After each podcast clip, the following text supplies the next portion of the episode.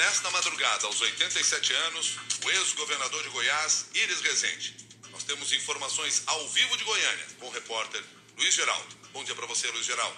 Bom dia, Milton. Iris Rezende estava internado tratando de complicações decorrentes de um acidente vascular cerebral hemorrágico ocorrido em 6 de agosto. No último sábado, o político precisou ser entubado por conta de uma pneumonia. Iris Rezende foi internado no Hospital Neurológico aqui em Goiânia depois de sentir uma forte dor de cabeça e passou por uma cirurgia para retirar um coágulo no cérebro. Depois disso, em 31 de agosto, ele foi transferido para a unidade de terapia intensiva do Hospital Vila Nova Estar em São Paulo.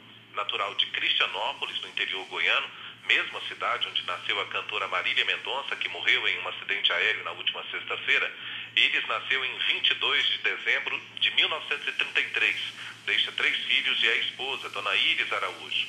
Ele foi eleito governador de Goiás duas vezes para os mandatos e quatro vezes para prefeito de Goiânia, em 1965, 2004, 2008 e 2016. Além disso, foi vereador, deputado estadual, senador e ministro.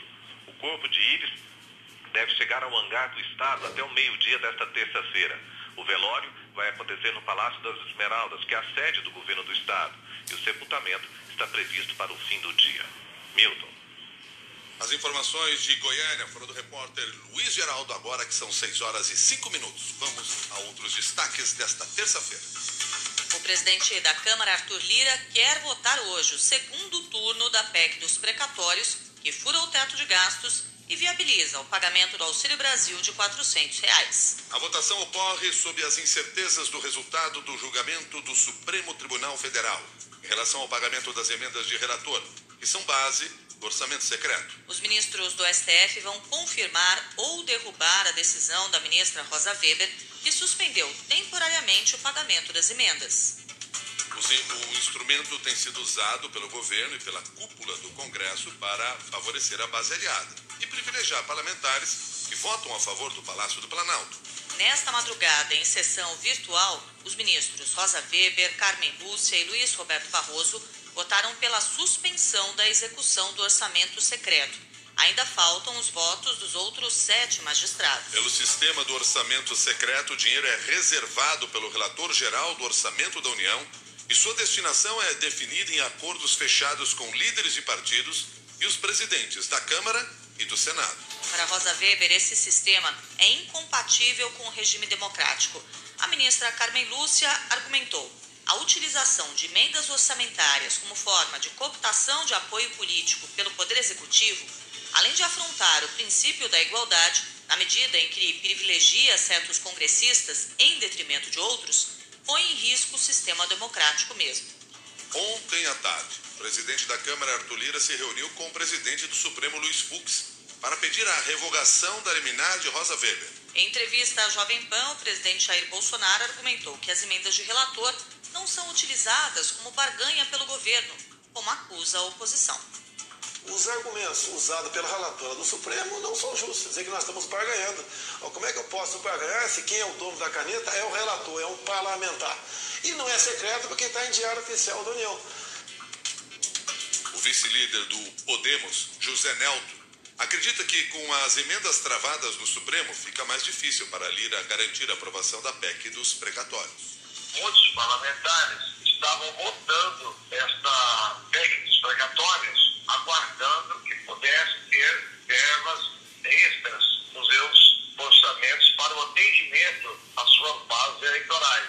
Isso prejudicando aí uma parcela da população. É, o que está acontecendo no Brasil? Você precisa de uma verba para o atendimento ao seu estado, o atendimento ao seu município. Você tem que pedir essa para o relator está errado. Segundo o jornal o Estado de São Paulo, a Comissão Mista de Orçamento do Congresso já estuda um jeitinho para driblar a decisão da ministra Rosa Weber sobre as emendas de relator. A saída seria turbinar as emendas de comissão, pelas quais também não é possível identificar o parlamentar responsável pela destinação do dinheiro. Além da questão do orçamento secreto, o Supremo também pode julgar hoje três ações que pedem a anulação da sessão que aprovou a PEC dos precatórios em primeiro turno. Os parlamentares que recorreram ao STF alegam que o presidente da Câmara, Arthur Lira, desrespeitou o regimento interno da casa ao permitir a votação de deputados que estavam viajando, por exemplo. Mas ontem, em mais uma tentativa de aumentar o quórum, Arthur Lira baixou um ato para permitir que deputadas grávidas e parlamentares com problemas de saúde também possam votar de forma remota. Na Globo News, o líder Ricardo Barros disse que o objetivo do governo é votar a PEC dos precatórios antes da decisão do Supremo sobre as ações que pedem anulação do primeiro turno.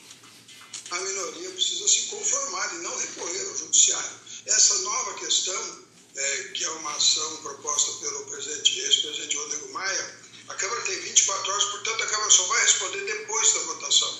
Então é melhor nós aprovarmos a PEC em segundo turno, porque temos ainda um, que votar no Senado e temos um período de implantação deste benefício para que ele possa ser pago em dezembro. Então, é urgente para nós a aprovação da PEC, nós vamos votar. No primeiro turno, a PEC dos precatórios teve 10 votos do PSB e 15 do PDT, que se dizem em oposição ao governo Bolsonaro. O PSB promete fechar questão hoje contra a PEC e avisou que vai punir quem não seguir a orientação. O líder do PDT na Câmara, Volney Queiroz, disse no Twitter que a bancada decidiu ontem à noite e vai votar contra a PEC dos precatórios no segundo turno. Se conseguir aprovar a PEC, o governo e o Congresso terão mais de 90 bilhões de reais para gastar em ano de eleição. O governo quer usar cerca de 50 bilhões desse dinheiro para bancar o Auxílio Brasil de 400 reais em 2022, que é ano de eleição. Na véspera da votação, o presidente Jair Bolsonaro editou o decreto que regulamenta o programa social que vai substituir o Bolsa Família. Entre as regras estabelecidas está a definição dos valores que serão pagos a nove modalidades diferentes de benefícios dentro do Auxílio Brasil. O Primeira Infância, por exemplo, vai beneficiar famílias com crianças de até 3 anos incompletos. O benefício será de 130 reais por criança nessa faixa etária e o limite será de 5 benefícios por família. 6 e 10. O presidente do instituto responsável pela aplicação do Enem foi convidado a dar explicações na Câmara amanhã sobre a debandada de 35 servidores do órgão a menos de duas semanas da prova. Os servidores alegam que tomaram a decisão depois de considerarem a situação sistêmica do órgão e a fragilidade técnica e administrativa da atual gestão máxima do INEP. Os cargos entregues são de coordenação, monitoramento, logística e fiscalização da base de dados, entre outras funções cruciais para a realização das provas, que começam no dia 21. Mais de 3 milhões de estudantes estão inscritos no exame. Nos bastidores, há uma insatisfação generalizada com a gestão do presidente do INEP, Danilo Dupas, que é o quarto a ocupar o cargo no governo Bolsonaro. Diante da saída coletiva dos servidores, a Comissão de Educação da Câmara convidou o presidente do INEP e pediu a convocação do ministro da Educação, Milton Ribeiro, para que prestem esclarecimentos no Congresso. O presidente da Associação dos Servidores do INEP, Alexandre Retamal, disse que, apesar do pedido de demissão, eles vão continuar trabalhando para não comprometer a realização do Enem. O documento também deixa claro que os servidores continuam trabalhando, eles não vão estar ocupando esses cargos, mas esses servidores continuam trabalhando pelo INEP e para cumprir as metas que cabem às entregas que o INEP tem para a sociedade brasileira. Entre eles aí o Enem, o ENAD, que acontece nos próximos dias, mas que eles estão tomando essa atitude por discordarem da administração atual. Agora são 6 e 12. Depois de 20 meses, o estado de São Paulo teve o primeiro dia sem nenhum registro de morte por Covid-19. O governo paulista atribuiu o resultado ao índice de quase 70% de toda a população do estado vacinada com as duas doses ou com a dose única. O secretário da Saúde de São Paulo afirmou que o uso obrigatório da máscara também contribui para a queda das mortes. Jean Gorenstein avisou que o governo aguarda a redução de outros índices para relaxar a medida. Nós entendemos que nós precisamos ser muito cautelosos, muito responsáveis, porque a mesma população que atendeu, acolheu o nosso chamamento de ficar em casa, de usar máscara, de tomar vacina, ela também está aguardando o nosso aval para dizer, olha, agora está tranquilo. Então nós queremos ser muito uh, uh, corretos, analisando os dados tanto de continuidade de redução de número de internações, redução do número de casos, a diminuição da taxa de transmissão, a questão relacionada também com os índices de morte e também um incremento ainda maior da vacinação. Os estados do Acre, Amapá, Goiás, Minas Gerais, Rondônia, Roraima e Sergipe também não registraram mortes por Covid nesta segunda-feira. Nos outros 18 estados e no Distrito Federal foram registradas 118 mortes pela doença. Desde o começo da pandemia, o total já está perto de 610 mil óbitos. 6 e 13.